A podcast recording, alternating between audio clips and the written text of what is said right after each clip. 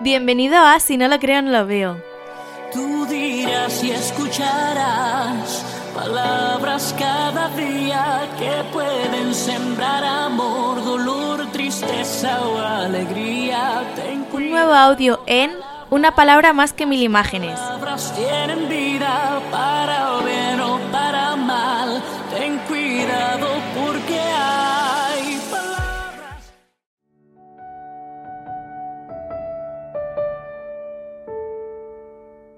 tema de la reflexión de hoy es, ¿Qué tipo de Jesús? tercera parte, yo conozco a ese hombre.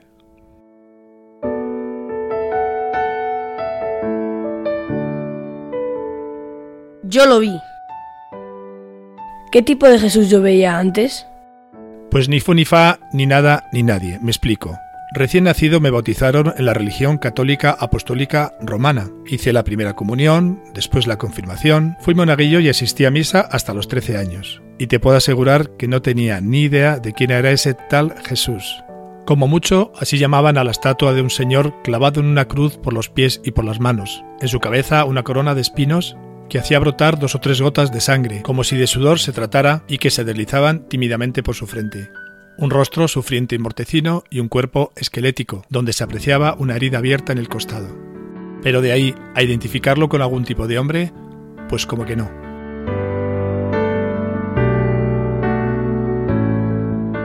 Respecto a este sufriente aspecto, quisiera aclarar que ese tal Jesús, esculpido y tallado de los crucifijos, de las obras iconoplastas y de los altares en los templos religiosos que yo había conocido, no hacen justicia en cómo realmente quedó el cuerpo de Jesús después del castigo que recibió, y que fue relatado y descrito con minucioso detalle al menos 800 años antes por el profeta Isaías. Abro comillas. ¿Quién ha creído nuestro mensaje? ¿A quién ha revelado el Señor su brazo poderoso?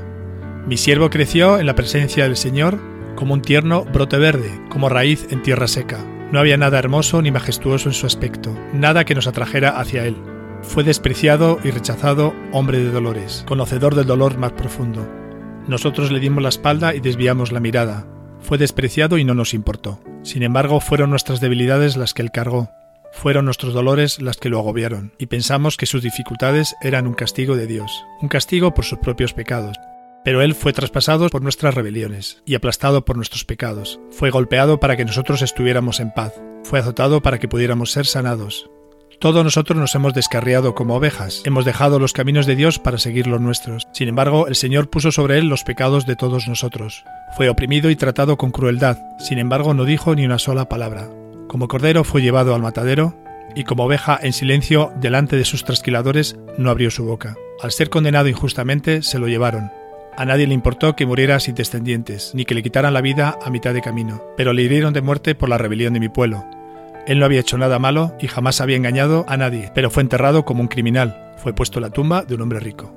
Formaba parte del buen plan del Señor aplastarlo y causarle dolor. Sin embargo, cuando su vida sea entregada en ofrenda por el pecado, tendrá muchos descendientes. Disfrutará de una larga vida, y en sus manos el buen plan del Señor prosperará. Cuando vea todo lo que se logró mediante su angustia, quedará satisfecho, y a causa de lo que sufrió mi siervo injusto, hará posible que muchos sean contados entre los justos, porque cargará con todos los pecados de ellos. Yo le rendiré los honores de un soldado victorioso, porque se expuso a la muerte. Fue contado entre los rebeldes, cargó con los pecados de muchos e intercedió por los transgresores. Cierro comillas. Isaías 53, del 1 al 12.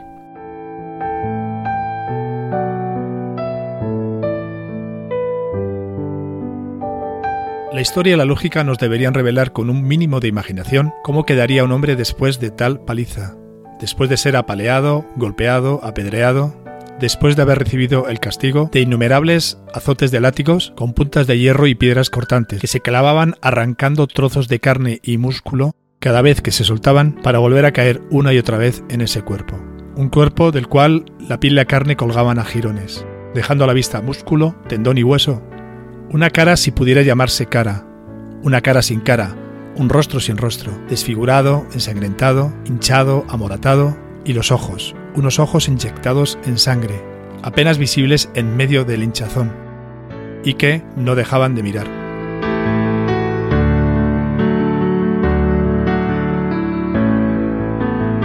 ¿Y qué tipo de Jesús veo ahora?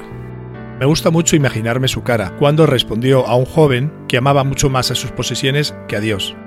Jesús lo miró a los ojos y lo amó, y luego le dijo el precio de amar a Dios, más que a sus posesiones. Y este joven, sin mirar a Jesús, se alejó frustrado y entristecido.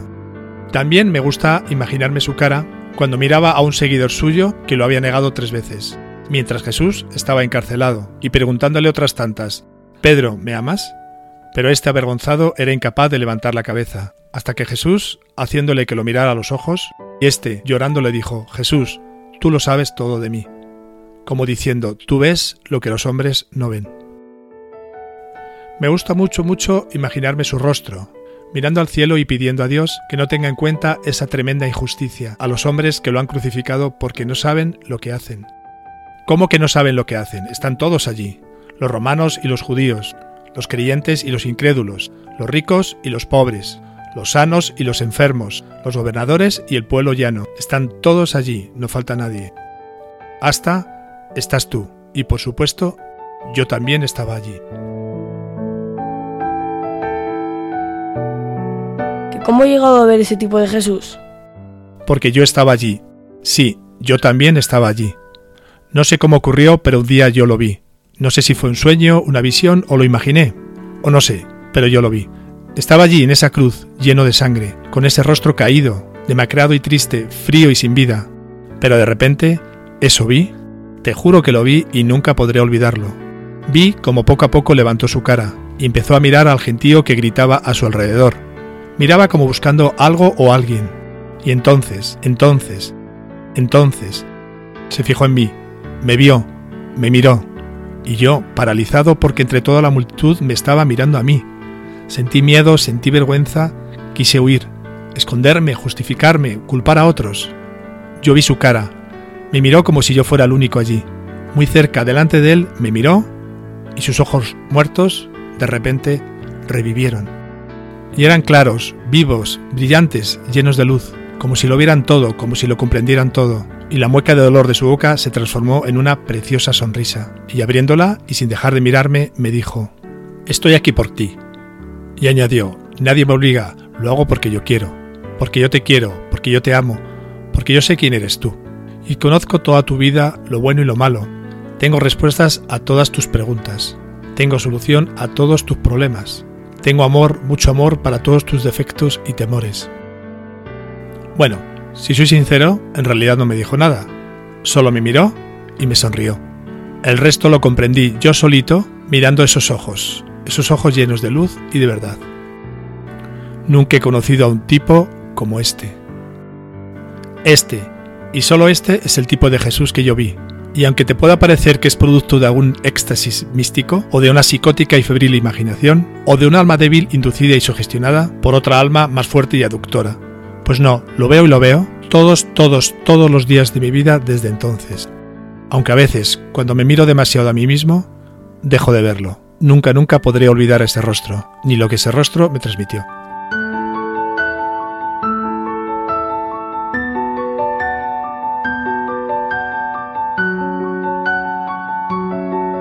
humanamente divino.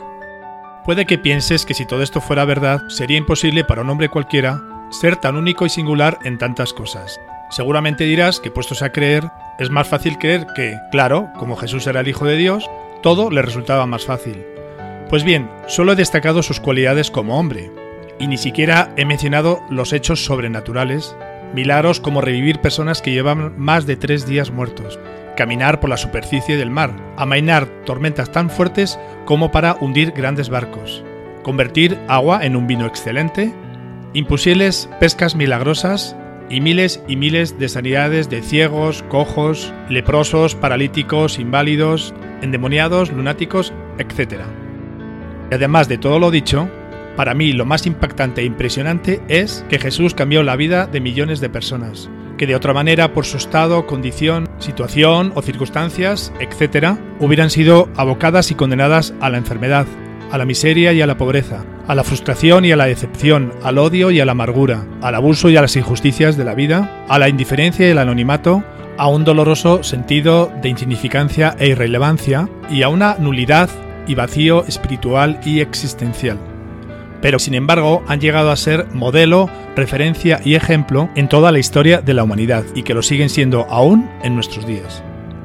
Y todo esto como hombre, porque después de muerto cuando resucitó y volvió al lugar de donde vino al lado de su Padre en los cielos, sigue y sigue afectando, cambiando e influenciando al mundo y a su futuro.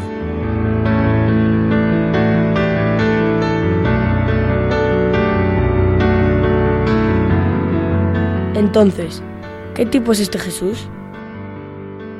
¿Quién dicen los hombres que es este Jesús? Abro comillas. Viniendo Jesús a la región de Cesarea de Filipo, preguntó a sus discípulos diciendo, ¿quién dicen los hombres que es el Hijo del Hombre? Ellos dijeron, unos Juan el Bautista, otros Elías, y otros Jeremías o alguno de los profetas. Cierro comillas. ¿Quién dice sus seguidores que es este Jesús? Abro comillas. Él les dijo, ¿y vosotros, quién decís que soy yo? Respondiendo Simón Pedro dijo, Tú eres el Cristo, el Hijo del Dios viviente. Entonces le respondió Jesús, Bienaventurado eres Simón, hijo de Jonás, porque no te lo reveló carne ni sangre, sino mi Padre que está en los cielos. Cierro comillas. ¿Qué tipo este Jesús? Ese es el tipo de Jesús que yo veo. ¿Y tú? ¿Qué tipo de Jesús ves tú? Hasta pronto amigos.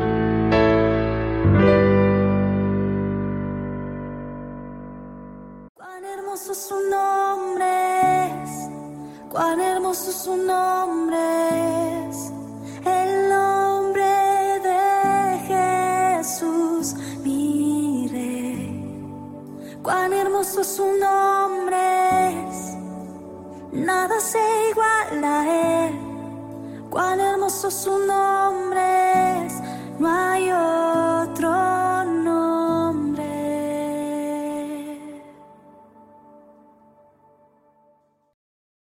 Palabras que derriban y te golpean el alma. Hay palabras Síguenos y comparte con otros en Instagram, Facebook, YouTube y en el blog de Si no lo creo no lo veo.